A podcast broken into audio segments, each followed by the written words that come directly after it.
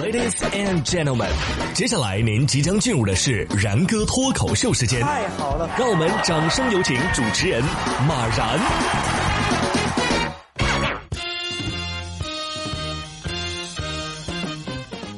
然哥说新闻，新闻脱口秀，各位听众大家好，我是然哥。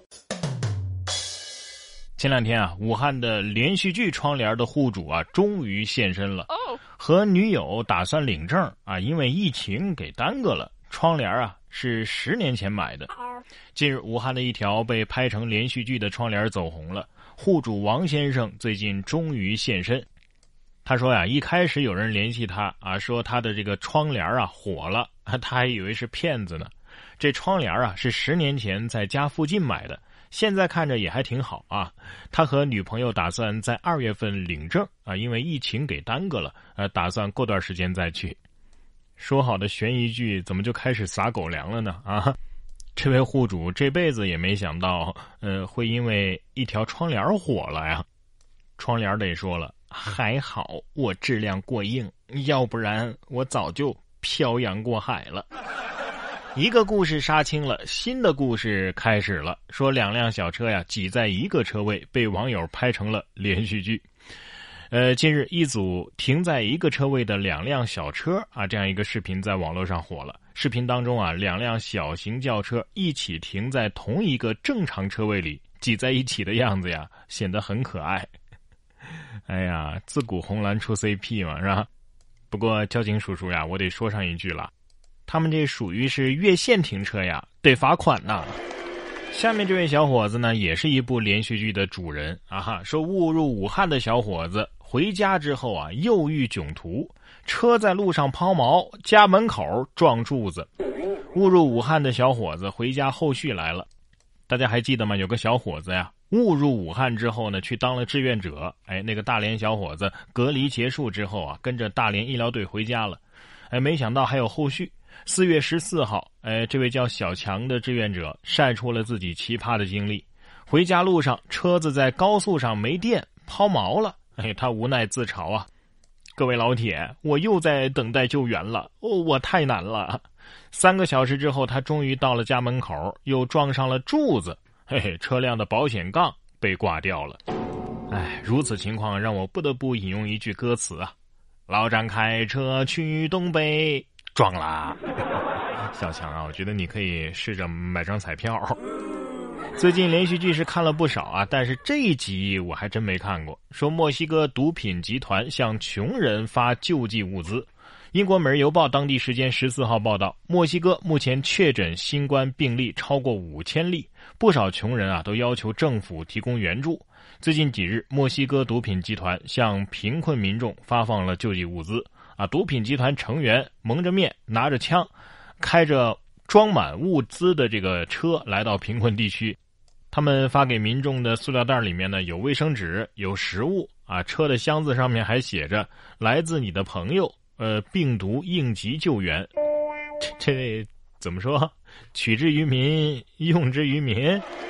果然是应了那句话呀！你不去占领阵地，敌人就会占领。不过我本以为这事儿啊，应该首先发生在意大利的啊哈。不过俄罗斯人的有些操作呀，也是让人挺迷惑的啊。说俄罗斯三个男子把伏兵当公交，我们想啥时候下车就啥时候下车啊。这个据《西伯利亚时报》四月十号的报道，在俄罗斯新库兹涅茨克。啊！三名男子把伏兵当作公交车，在汤姆河上行进。画面显示，三个人没有戴口罩，也没有保持社交距离。呃，所以你们就这样一路飘到了贝加尔湖畔啊？还想什么时候下车就什么时候下车？我觉得你们什么时候下车取决于冰什么时候化吧。关键是这动力是从哪儿来的呢？会不会是岸边有一只熊在用绳子拉浮冰呢？恩恩爱爱，前生当悠悠。说完俄罗斯啊，再来看看白俄罗斯，观众不够，假人来凑。白俄罗斯足球赛啊，出售虚拟门票，呃，购票的球迷呢是以纸板人的形象出现的。据 BBC 的消息啊，当地时间四月八号，在白俄罗斯杯半决赛的一场比赛当中，看台上是摆满了硬纸板人体模特。上面贴着数十名购买了虚拟门票的球迷的照片报道称啊，呃，来自英国、俄罗斯、伊朗多个国家的球迷支付了约一百九十元人民币，将自己的照片啊贴在现场穿着球衣的硬纸板人体模型上。目前，白俄罗斯是欧洲唯一在疫情当中尚没有暂停职业足球比赛的国家。这是真爱了啊！人没到，头到了。这这这比赛完需要烧掉吗？嗯，我建议为了追求真实啊，给假人也戴上口罩吧。今天要说的迷惑行为啊还不少，咱们国内也有啊。说一个劫匪扮成女人，结果假发被揍飞，连鞋都不要了，仓皇逃走。近日，苏州常熟某个药店，一女顾客，当然得打引号了，用刀劫持店员周女士，并且索要一千块。这个时候呢，周女士的丈夫恰好进店，当即与劫匪缠斗起来，劫匪的假发呀被揍飞了，这才发现他是男扮女装，最后仓皇逃走。嫌犯赵某啊，很快就落网了。经查呀，这赵某是个惯犯啊，是为了还网贷重操老本行。嗯，你之所以把鞋留下来，是把自己当灰姑娘了吗？你这女装技术也不行啊。对呀，下次别戴假发了，直接去理发店啊烫个头发吧。如果烫的染的还不满意啊，找幺八幺八黄金眼啊。下面这位男士啊，就可能是想做第二个小吴，还记得吗？